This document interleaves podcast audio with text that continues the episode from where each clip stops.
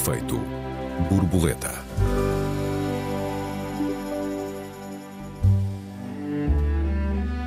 Príncipes mimados ou vítimas de um futuro incerto, os jovens estão numa encruzilhada. A sobreproteção, à falta de emprego e à ignorância juntam-se agora os efeitos da pandemia, da guerra e da crise. Como sair daqui? Bem-vindos ao Efeito Borboleta, eu sou o Joel Neto. Olá, eu sou Raquel Varela. Olá Raquel, boa tarde. Raquel, tu tens dois filhos na idade da adolescência.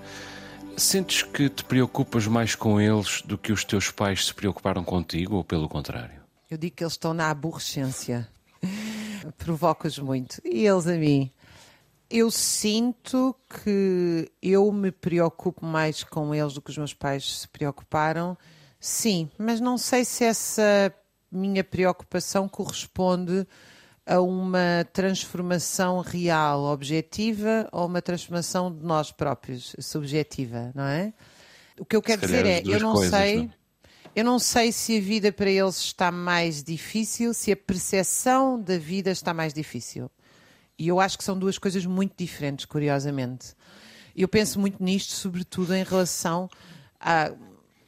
Imagina o que era ser jovem neste país em 1960 Uh, não só havia a terrível ameaça da guerra colonial, que levou um milhão de jovens para a guerra uh, nessa década, até 74, mais de um milhão, aliás, como uh, a larga maioria deles já tinha começado a trabalhar antes dos 18 anos e em trabalhos, às vezes, duros.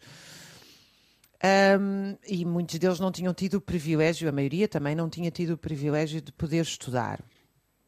Uh, e mesmo a seguir ao 25 de Abril, ou mesmo nos anos 80, eu acho que as pessoas também têm uma visão muito doce do passado. Nós tínhamos dois dígitos de inflação nos anos 80. Uh, ah, houve ali uma ilusão de uh, capitalismo como fim da história, vamos todos ganhar muito dinheiro e ter uma casa na Expo nos anos 90, quando o país foi inundado de empréstimos nos anos 90, que eu acho que mudou um bocadinho essa percepção. Mas em geral, eu não acho que a vida uh, dos jovens no passado tenha sido uh, muito fácil.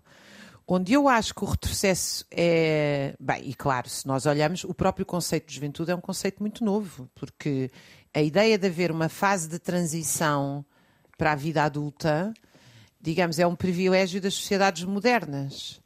Uh, mesmo a ideia de infância uh, é, é, uma ideia, para muitas classes sociais, uh, é uma conquista moderna. Agora, onde eu acho que a situação realmente piorou objetivamente é na percepção de futuro, ou seja, é uma. É um, este l'air do temps, este, este, esta sensação de que o mundo uh, vai ficar pior. E não é porque também temos mais guerras, ou mais fomes, ou mais desemprego, ou mais refugiados. É porque temos muito menos luta e, e crença nessa luta. Ou seja, isto tem a ver com o fim das ideologias, não é o fim das ideologias, tem a ver com o apregoado fim das ideologias e com a desmoralização face ao futuro. Eu acho que hoje os jovens têm uma percepção face ao futuro muito mais uh, pessimista do que eu tinha. Eu não sei se o futuro deles vai ser pior que o meu, sei que a percepção deles é muito pior que a minha. Ou seja, eu acho que a minha geração, e muito mais a geração dos nossos pais, depois do maio de 68, acreditava realmente no futuro. E hoje acho que realmente não acreditam. Esta presentificação tem a ver com uma desesperança no futuro. Isso sim piorou muito. E isso não é pouco, porque isso tem a ver com o que nós porque nós eh, não somos animais, nós não somos animais, nós projetamos, isso é uma, uma, algo que nos distingue dos animais. E, portanto, a projeção de planos, de futuro, de desejos, de coisas a conquistar, de coisas a lutar, de coisas a transformar, do que queremos vir a ser, das, coisas, das tantas coisas que queremos conhecer na vida, isso está completamente dependente das nossas condições de vida atuais e da nossa capacidade de lutar por elas. E eu acho que isso diminuiu muito. Eu não sei, porque tu tens alguns anos a mais que eu, poucos, mas apesar de tudo és de uma geração que ficou adulta nos anos 80 e eu só nos anos 90, não é? Portanto, também há uma percepção diferente. Bom, eu não fiquei propriamente adulto no, nos anos 80, acabei os anos 80 com 15 anos, portanto ah, não, então... não, não creio que se possa dizer isso. Eu, mas mesmo assim não tenho, não tenho a tua, exatamente a tua visão. Um, embora o resultado não seja muito distinto, deixa-me tentar explicar-te aquilo que, que quero dizer. Uh, nós vivemos um, desde já um, uma época de culto à, à juventude. Uh, o jovem é, é, bonito, é moderno, é mundividente, é interessante, é ele uh, o lugar da esperança uh, e, por oposição, ser velho é horrível. E de alguma maneira isso, isso faz sentido. Um, esta geração é a geração mais desenvolvida biologicamente de sempre, comeu melhor, dormiu melhor, Uh, está inclusive a corrigir uma série de defeitos biológicos que, que nós trazíamos. Uh, alguns já estão, inclusive, algumas pessoas já estão, inclusive, a nascer sem dentes do siso, por exemplo. Uh, e além disso, é a geração mais educada de sempre. Estudou mais e, e, sabe mais. Mas há um paradoxo que é, desde logo, é um saber escolástico, trata-se de um saber escolástico académico, fundamentalmente teórico. Um, e, sobretudo, estamos a falar da primeira geração do pós-Segunda Guerra Mundial uh, que vai viver melhor do que a, pior perdão, do que a geração dos, dos seus pais.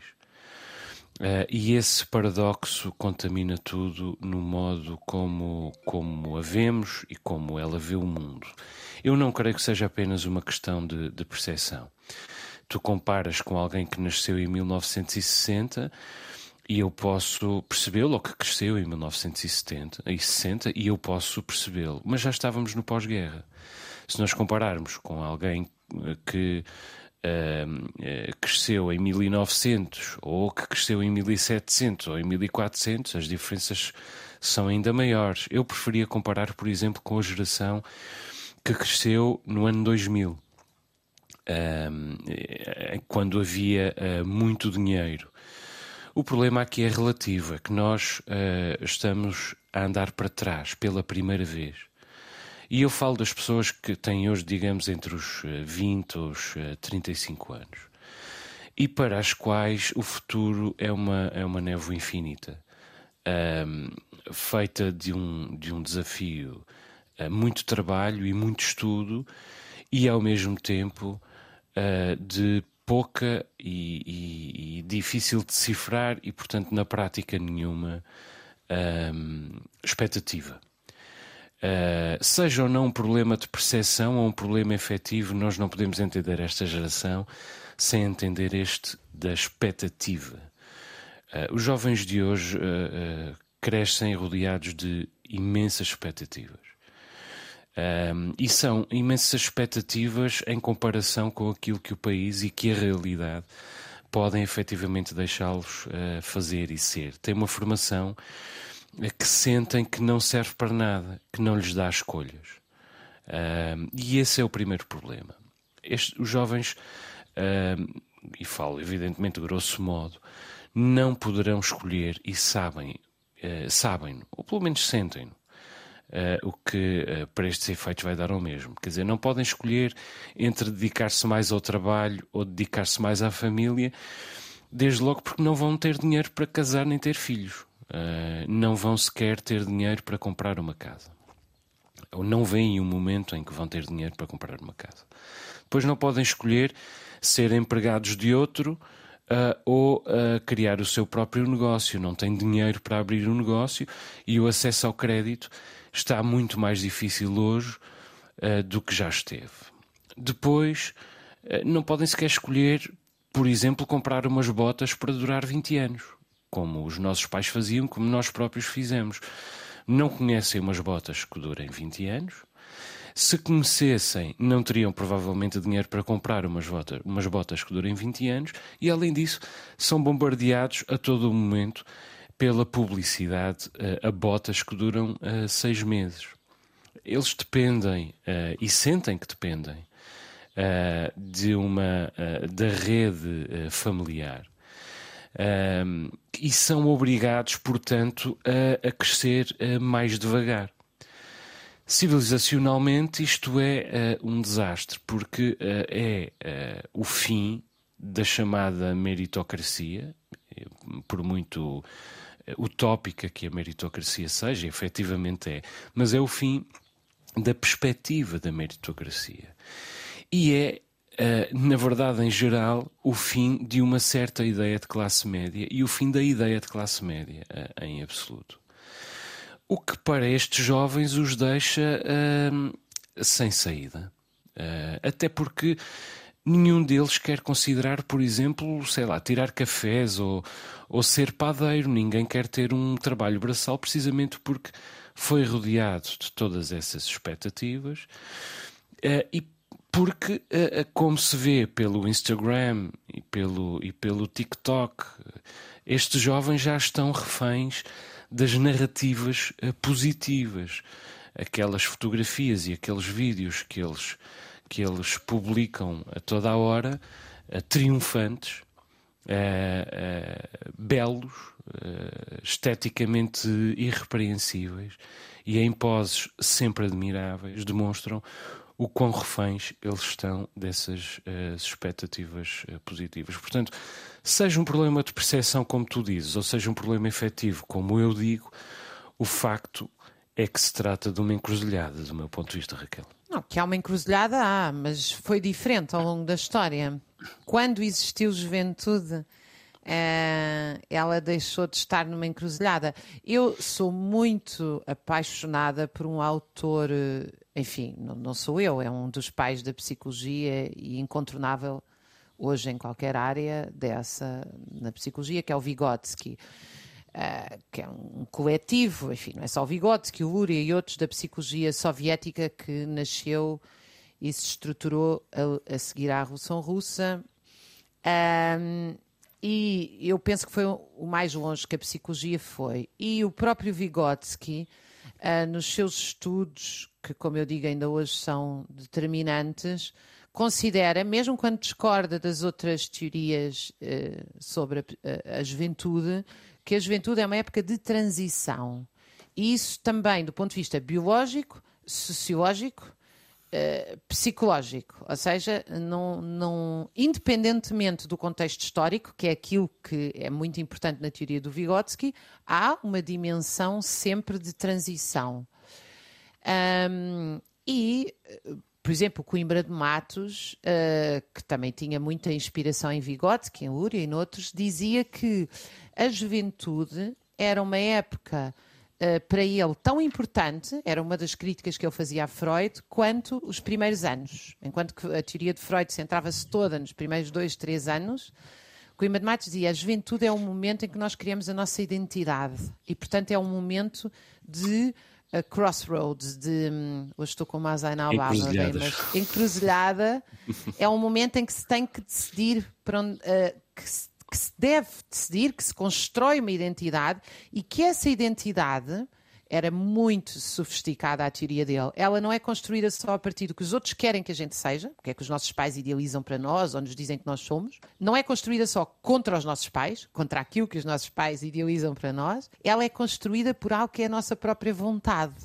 Ou seja, havia uma terceira dimensão dessa identidade enquanto que a maioria da psicologia diz que é só uma identidade uh, a favor ou contra o exterior, digamos assim, havia uma terceira que é uh, quando nós nos descobrimos a nós próprios, evidentemente a partir da nossa relação com os outros. Deixa-me interromper-te aqui, Raquel. Nós estamos a chegar ao final da nossa uh, primeira parte, já retomamos a tua ideia. De... Para já, uh, uma escolha da Raquel, desta vez, história de uma gata de Nara Leão com os saltimbancos. Até já. Até já. Todo dia filé mignon, mesmo um bom filé de gato. Nós gatos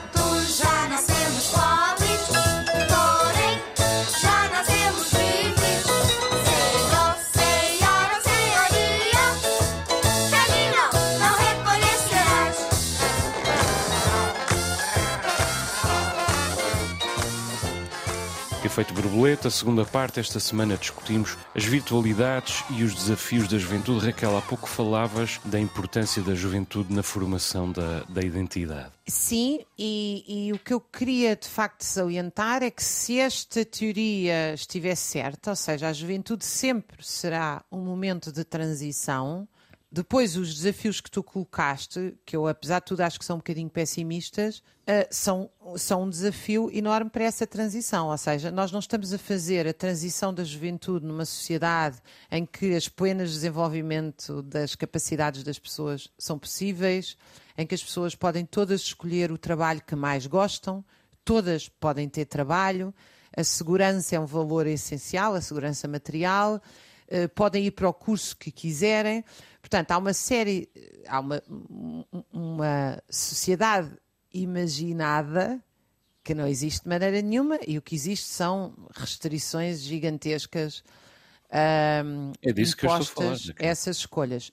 E eu concordo contigo, elas existem. A minha única nota é que eu acho que não, não, não, é, não está escrito que vai ser assim.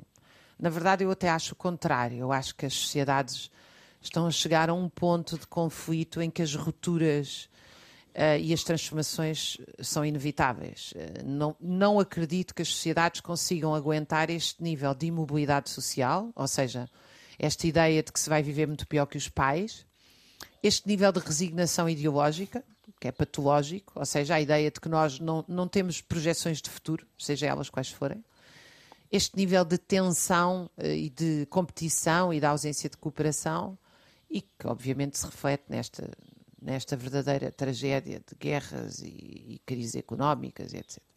Portanto, eu, não, o que eu, eu, só, eu só não acho é que isto se vai manter muito tempo.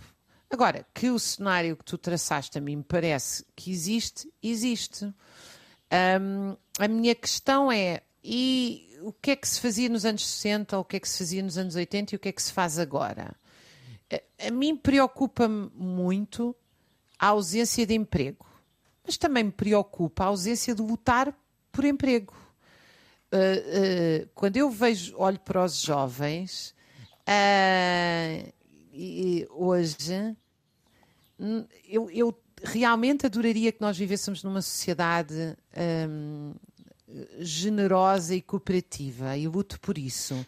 Mas acima de tudo, queria que eles gostassem e sentissem a vontade de lutar por isso. E isso eu não vejo. É isso eu não vejo. Deixa-me tentar eh, explicar melhor aquilo que eu, que eu quero dizer. O grande paradoxo entre a, a alta formação e as baixíssimas expectativas originam uma série de, de problemas concretos com os quais, em todo o caso, é preciso lidar. Desde logo ao problema da sobreproteção. Muitos pais ainda se lembram do, do tempo da escassez. Eh, ou a passaram eles, ou lhes falaram da escassez eh, os seus pais, e portanto, logo à partida, querem muito proteger os filhos da possibilidade da escassez, não apenas material. Eh, Entretanto, olham em frente e suspeitam de que essa escassez é afinal inevitável. E a tendência original para a sobreproteção juntam mais sobreproteção ainda. O resultado de tudo isso eh, é que os jovens começam mais cedo a ser adolescentes, em função eh, da sua superioridade biológica, em função da sua superioridade eh, educacional, mas depois continuam a ser adolescentes até muito mais tarde. E, entretanto, começam a enfermar de uma série de, de atavismos. Desde logo e ao mesmo tempo ah, em que são mais mimados, sentem-se mais subvalorizados, o que, o que se torna um, um ciclo vicioso. E depois tornam-se muitas vezes ah, escravos da sua liberdade. Eles podem tudo, digitalmente, sexualmente, geograficamente, o mundo é o seu quintal, só que já não vivem sem isso, sem isso tudo. Uh, também, e também sentem que não devem viver sem isso tudo. E muitas vezes sentem-se uh, na obrigação de experimentar uh, para além das suas próprias inclinações, da sua própria vontade. Entretanto, uh, estão habituados a andar sempre na luta, a pôr tudo em causa. E, portanto, ofendem-se mais. Tudo é preto ou é branco, o mundo é mais manicaísta Tudo é sexismo, tudo é assédio, tudo é racismo, tudo ultrapassa os limites, eh, porque no fundo eh, esses limites são mais difíceis de definir e os jovens sentem a necessidade de restringir esses limites de modo a, a poderem determiná-los. É claro, eles têm, eh, por exemplo, mais consciência ecológica, eh, sabem reduzir as necessidades em geral. Eh, Só que essa redução não é eh, para eles um gesto de liberdade, como seria para nós. É, em primeiro lugar, uma necessidade. Porque, e e voltamos ao paradoxo original, não há dinheiro. Uh, mais ainda, como não podem escolher, uh, têm dificuldade em priorizar, uh, em hierarquizar. Aparentemente podem fazer tudo, podem ter tudo, só que havendo tantas escolhas, não há escolha, o que é uma injustiça. E em, em resultado disso, também se tornam muitas vezes mais conservadores. É, é uma observação algo extraordinária, como sabes, eu, eu sou, eu vivo com e vou- vou-me casar com uma, uma pessoa mais jovem, uma millennial, e é, e é, hum, algo eh, extraordinário comparar eh, os jovens da, da idade dela, os amigos dela, com, com a nossa geração. A ge- A, a geração do, do pós-25 de Abril, aquela que chamaram geração rasca. Ah, os jovens de hoje não, não têm, falo das pessoas que têm hoje à volta de 20 e muitos, 30, 30 e poucos, não, não têm anátomas, por exemplo, quanto a- às orientações sexuais diferentes da, da heterossexualidade. Mas, por outro lado, são ah, bastante mais monogâmicos quando estão numa, numa relação. E também penso, quando pensam em trabalho, pensam num trabalho para mais tempo. Eu creio que por sentirem a necessidade de desenhar um caminho ahm, na fragmentação do mundo, como uma, uma espécie de, de resposta a- ao, ao pós-modernismo vigente. O mundo é muito confuso, torna-se eh, urgente eh, ordená-lo e, portanto, determinar para ele eh, um padrão. Isso também os torna mais obedientes, por exemplo, do que nós fomos, menos subversivos e colateralmente ah, mais manipuláveis. O, que- o que é que os apazigua? Ah, o reconhecimento do outro, sobretudo isso. E por isso, volta ao Instagram, publicam as suas fotos no Instagram, belas, inatacáveis, admiráveis, à espera do reconhecimento do outro e com as suas narrativas positivas eh, e triunfantes. Eu- mas eu não sei é se a, a descrição que eh, fazes desta geração, eu nem sei se existe bem uma coisa chamada geração. Há, um- há uma, há uma grande polémica em sociologia se existe ou não. Claro, claro, podemos discutir. Ah, porque os anos, ah, ah, enfim, cruzam-se muito, não é? Ahm, mas eu também não sei se nós não nos estamos a referir mu- muito ao nosso universo ah, e, a- e- e não a outros universos. Eu, por exemplo, noto quando ahm, nos amigos dos meus filhos, que é como eu tenho contacto fundamentalmente com a juventude, e há uma disparidade de eh, abordagens sociais muito distintas consoante os pais. Há os que podem fazer viagens de finalistas e há os que nem se- nunca Claro. saem de Lisboa. Claro. Não conhecem sequer o resto do país. Ah, há os que eh, fazem viagens ao estrangeiro ou vão de férias para o Algarve e há os que não saem literalmente de casa e jogam PlayStation. Ah, há os que. Também não é barata, Raquel, diga-se de passagem. Sim, mas eh, tu compras uma vez uma PlayStation e aquilo dura-te eh, Até à próxima eterno. versão da- fores- da Exatamente. Eh, enquanto que se fizeres dois ou três fins de semana fora em três meses, compras uma PlayStation. Portanto, que- eu acho que verdadeiramente a PlayStation é um entretenimento barato. eh, e o que é caro é, são as outras, os outros meios de diversão, por exemplo, aqui no meu caso, porque eu moro na linha, eh, muitos praticam surf. O surf é um desporto caro, é, um- é muito mais caro do que ter uma PlayStation. Se, se tu tiveres que comprar os fatos, as pranchas, ir para os lugares, pagar a gasolina, porque nem sempre há ondas aqui, etc. Portanto, eh, eu acho que, que se criam aqui. eh, eh, e já nem estou a falar de realidades sociais que eu não conheço, que são as realidades onde vive, por exemplo, nos bairros sociais, meio milhão de jovens cujo destino é ir muitas vezes para uma escola eh, com um currículo eh, aliviado, que eu sou muito crítica, as chamadas escolas TAPE, pese embora toda, todo o sucesso que tenham na chamada integração eh, do ponto de vista de melhorar a vida escolar, não o fez, ou seja, não há progressão. O que os miúdos vão fazer é acabar a trabalhar no McDonald's ou no centro comercial, isso é uma coisa que me entristece imenso. E depois há os jovens, que nós também não falamos aqui, que não conhecemos, eu não conheço, que são os que vão estudar para colégios em Inglaterra no décimo ano. São realidades todas elas muito Claro. distintas. Ahm, e, e nós eventualmente conhecemos mais aquilo que, que antigamente se chamava a classe média e que agora e muito bem é, é eh, proletarizada e tem, e tem muito poucas eh, perspectivas. A mim choca-me muito, por exemplo, nesta, nesta chamada juventude. Primeiro há uma alegria na juventude, ah, há uma há uma expectativa contagiante, não é? É- Isso é uma coisa que eu noto imenso e a propósito de ter filhos ah, é, é muito bom ter os jovens à volta. Porque há uma certa alegria permanente das parvoices que eles fazem, do, que é contagiante, as parvoices das, das, das partidas, dos, dos desejos, das brincadeiras, etc. Isso é uma coisa que a mim me, me traz muita frescura, que eu adoro sentir isso. Ao mesmo tempo, eu vejo que há uma grande desestruturação coletiva das formas de estar.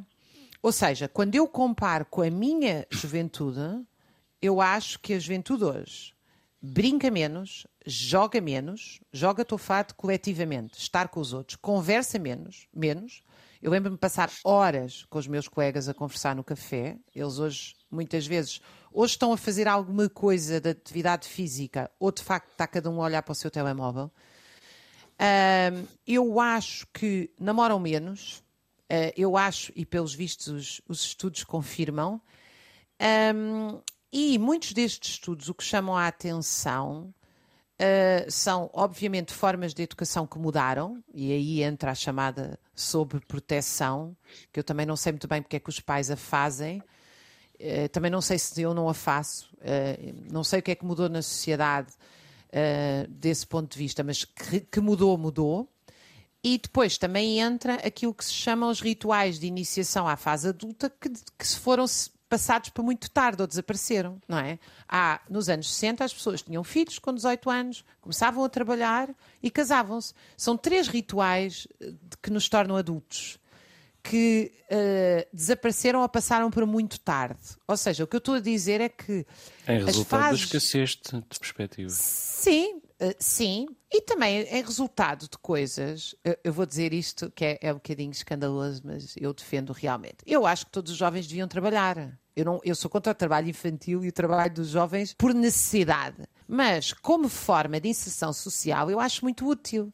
Eh, Eu Hoje em dia. Estou de acordo contigo. Acho que é absolutamente, acho que a aprendizagem do trabalho. E aliás, acho que nós devíamos ter as coisas de tal maneira organizadas que os jovens, isso devia estar inserido na própria aprendizagem escolar. E olha que o Marx defendeu isso ao mesmo tempo que lutava contra o trabalho infantil, que é dentro do programa escolar devia estar a aprendizagem da marcenaria, a aprendizagem de inseridos numa marcenaria, fosse no que fosse uns tempos. Não estou a dizer para ficarem lá e deixarem de estudar. Como aprendizagem. Como aprender numa cantina a cozinhar, como aprender. Porque nós também. O trabalho é uma forma importantíssima de crescimento. E de certa forma eles estão apartados disto, não é? De tal, tal maneira que nós temos hoje aquela figura do jovem que está no sofá e pede um copo de água à mãe. Sim. Deixa-me deixa dizer-te duas coisas. A primeira é que eu não creio que o mundo esteja perdido e todas as épocas houve a condescendência de cada geração em relação às gerações anteriores. O- a espécie sempre disse antigamente é que era bom. Eu não creio que esta geração, esta transição de gerações, hum, seja eh, tão dramaticamente pior do que todas as outras. Salvo que, eh, do ponto de vista eh, do- dos recursos disponíveis e das perspectivas, efetivamente é a primeira vez que andamos para trás. Agora, é claro que hum, é difícil definir eh, o que é eh, a juventude. Picasso tinha uma frase, hum, Pablo Picasso, que depois eh, Bob Dylan usou muito e que o, o cronista brasileiro Nelson Rodrigues, um dos meus ídolos, também usava bastante, que é qualquer coisa como estraguei demasiado tempo da minha vida a ser jovem. Um, este culto da, da, juventude física, digamos assim, não faz uh, sentido. Um, Essa frase é ótima. Eu, é verdade. O que eu quero dizer é que a verdadeira juventude. Um, como se costuma dizer, é um estado de espírito, mas deixa-me tentar dizê-lo melhor. A verdadeira juventude é uma visão do mundo. Uh, se tu me deixares dar um exemplo pessoal, não sei se já contei esta história aqui. Uh, há uns tempos, uh, um vizinho, um vizinho algo azedo, viu-me plantar uma árvore e disse-me: Porquê é que estás a plantar essa árvore? já não vais consegui-la ver grande. Uh, e, e, além de. E nem sequer tens filhos, disse-me disse ele. E eu fiquei a pensar naquilo e, e decidi que, uh, efetivamente, eu sou esse homem que, que planta árvores, uh, mesmo que, que possa não as ver grandes. E, e, mesmo que possa não ter filhos e quer ser esse homem, é o que eu me digo todos os dias. Uh, não deixes de fazer planos, que não seja este o dia em que deixes de fazer planos. Uh, planta árvores e acredita que, que vais ver essa árvore grande. Planta essa árvore como se fosses vê-la grande. E planta essa árvore como se fosses eh, subir a essa árvore e comer eh, os seus frutos. E além disso, não desistas de mudar o mundo. Que não, que não seja este uh, o dia em que, em que desistes de, de mudar o mundo. Dito isto, um, nós olhamos uh, para, por exemplo, uh, os próprios currículos das, das escolas uh, e, e, esses currículos ehm, estão formatados para o acesso ao ensino superior, por exemplo. E isso não é necessariamente bom. ainda agora o governo começou a discutir, recolocou na, na agenda a ideia de mudar as regras de ensino superior, eh, ao acesso ao ensino superior. E eu acho bem, porque essa formatação uh, do ensino para a obtenção de notas para o ensino, ao ensino superior está a impedir uh, os alunos de, de, de, aprender tanto quanto podiam, concentrando-se escolasticamente nas, nas, na, nas notas. Um, e o resultado é chegarem à faculdade e depois ao fim da faculdade sem expectativa nenhuma e sem uh, terem aprendido tanto quanto, quanto uh, podiam ter aprendido. O resultado é que o futuro continua a estar uh, demasiado longe. É uma névoa. e resta o quê? Resta viajar. que é a grande vantagem desta, desta geração que viaja pelo mundo com o saco às costas, que é adolescente e, e e já faz planos uh, para o, o, seu Erasmus, só que é uma mundividência triste. Uh, com passeios que sensibilizam muito menos uh, do que podiam, porque são passeios em busca da esperança, de um lugar, de um lugar onde a esperança ainda vive e, e, uh, e, e, onde é que ela vive? Nos países pobres, onde, no entanto, vigora a fome e a doença. Raquel, acabei por gastar aqui mais tempo do que, do que devia. Um, já não, não, te posso deixar falar, Raquel. Peço, peço desculpa, não há estamos problema, a terminar porque eu o gostei nosso muito, tempo. Porque eu gosto muito de te ouvir. Discordo muitas vezes de ti e gosto sempre de te ouvir, portanto. Não há, não há problema nenhum. O sentimento é mútuo, Raquel. Não perderam nada. Deixa-me só, uhum. deixa só recordar aos nossos ouvintes que têm à disposição o endereço efeitoborboleta.rtp.pt. Saímos com uma escolha minha desta vez. Blame It On My Youth, de Brad Meldau. O efeito borboleta volta para a semana. Um beijinho, Raquel. Até para a semana aos ouvintes. Um beijinho, até para a semana e um abraço a todos os ouvintes.